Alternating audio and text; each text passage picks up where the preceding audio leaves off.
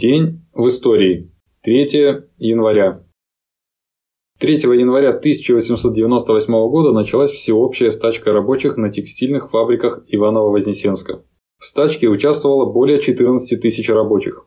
Причиной забастовки послужили тяжелые условия труда и сокращение эффективными предпринимателями праздничных дней. Рабочие потребовали сохранения числа праздничных дней, установления рабочего контроля над расходованием штрафного капитала. В руководстве забастовкой участвовали члены Иваново-Вознесенского рабочего союза. Стачка отличалась организованностью и упорством. Рабочий союз поддерживал связь с Московским союзом борьбы за освобождение рабочего класса. Для подавления стачки 8-9 января 1898 года в Иваново-Вознесенск были направлены 700 солдат и 200 казаков. Несмотря на репрессии, забастовщики добились уступок от предпринимателей и 25 января 1898 года возобновили работу. 3 января 1905 года. В Петербурге началась забастовка рабочих Путиловского завода, которая послужила поводом к событиям Кровавого воскресенья и как следствие к началу Первой русской революции 1905-1907 годов. В декабре 1904 года с Путиловского завода были уволены четверо рабочих. Организация во главе с Георгием Гапоном решила вступиться за своих сторонников. Сначала представители администрации завода отказали в правомочности делегациям рабочих, а впоследствии и вовсе нашли жалобы несостоятельными. Заседание рабочей организации собрания, состоявшееся 2 января, вынесло вердикт на следующий день начать забастовку. Утром 3 января почти все рабочие Путиловского завода, коих было 12 тысяч, оставили свои рабочие места. Четверть из них отправилась требовать от дирекции уступок, но начальство оставалось непреклонным и пообещало через три дня начать увольнение бастующих. Эти слова стали роковыми. Рабочие расширили список требований до 12 пунктов, включив требования ограничения рабочего дня до 8 часов, повышения зарплат и другие социальные и политические требования. Естественно, что и теперь администрация на уступки не пошла, а правительство поддержку не оказало. 5 января Гапон предложил идти с петицией лично к Николаю II. 7 января началась всеобщая стачка рабочих Петербурга. К 9 января в городе было сосредоточено 20 пехотных батальонов, 23,5 эскадрона гвардейской кавалерии и 8 казачьих сотен. Всего 9 тысяч штыков и 3 тысячи сабель. Общее командование было возложено на командира гвардейского корпуса, то есть князя Васильчикова. Утром 9 января 50-тысячная толпа двинулась с иконами, хоругвями и царскими портретами. У Нарских ворот пути преградили две роты 93-го Иркутского полка, накануне прибывшие из Пскова. Сначала в атаку безрезультатно пошли конные гренадеры, затем солдаты, которыми командовал капитан фон Гейн. После троекратного сигнала, когда толпа приблизилась на 200 шагов, дали 5 залпов. Толпа рассеялась, оставив более 40 человек убитыми и ранеными. Столкновения войск с демонстрантами продолжались на Невском до позднего вечера. Из одного окна в полковника Римана дважды стреляли из револьвера. Около шести часов вечера демонстранты переградили Невский баррикадой напротив Казанского собора. Лишь к 11 часам вечера войскам удалось наконец разогнать толпу.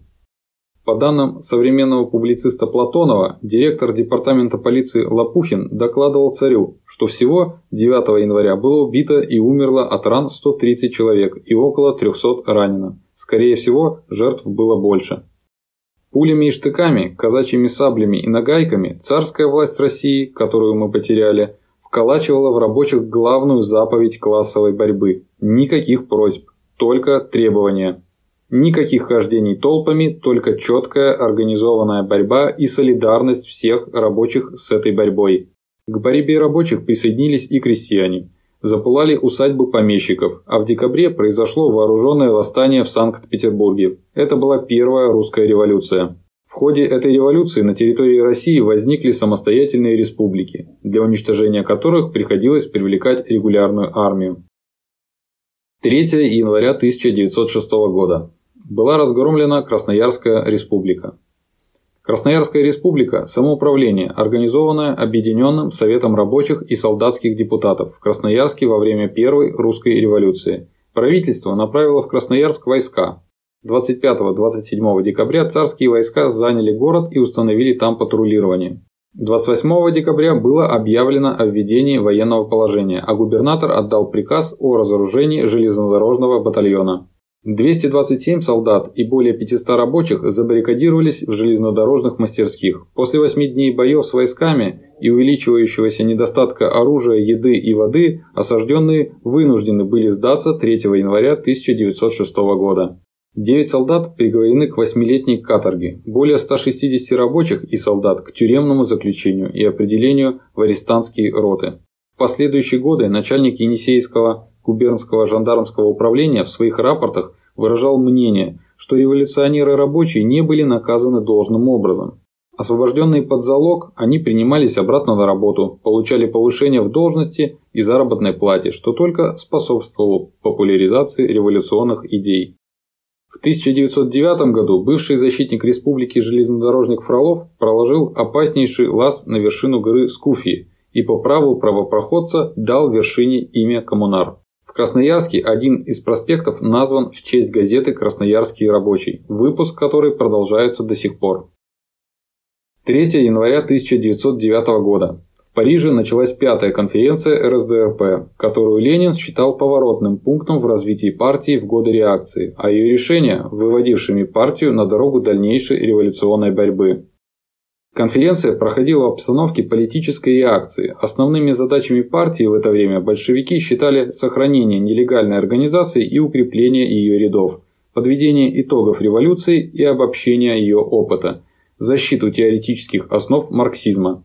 Конференция имела историческое значение в борьбе с ликвидаторами и левыми оппортунистами в партии – в резолюции, по отчетам, конференция резко осудила ликвидаторство как оппортунистическое течение и призвала партийные организации к самой решительной борьбе против попыток ликвидировать партию. С докладом о современном моменте и задачах партии выступил Ленин. Текст доклада не сохранился, его основные положения были изложены Лениным в статье «На дорогу». 3 января 1918 года было принято постановление Совета народных комиссаров о взаимоотношении комиссариата юстиции и следственных комиссий в противовес изначальному проекту наркома юстиции левого эсера Штейнберга.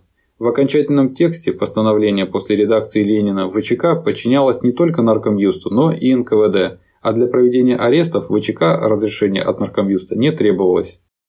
В этот же день красные заняли крупный железнодорожный узел Синельникова в нескольких десятках километров от Екатеринослава. 3 января 1919 года. Латышские красные стрелки освободили Ригу. Красная армия освободила Харьков.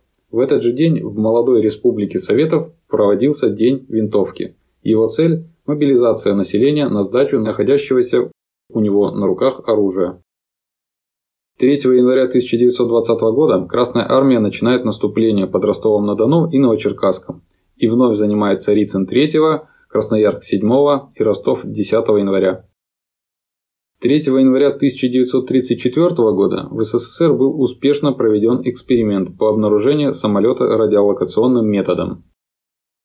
3 января 1959 года на Кубе последняя воинская часть, верная режиму Батисты, сдалась революционерам. Это была окончательная победа кубинской революции. 3 января 1961 года США разорвали дипломатические отношения с Кубой, а 3 января 1962 года Папа Римский отлучил от церкви Фиделя Кастро. 3 января 1993 года в Москве был подписан договор между Россией и США о дальнейшем сокращении и ограничении стратегических наступательных вооружений. Сокращение, как мы теперь знаем, оказалось строго односторонним. 3 января 1994 года под Иркутском произошла авиакатастрофа Ту-154. Все 116 пассажиров, 9 членов экипажа и один человек на земле погибли. 3 января 2018 года автоматическая межпланетная станция Чань-Э-4 впервые в истории совершил мягкую посадку на обратную сторону Луны. Каким будет 3 января в будущем, зависит от нас,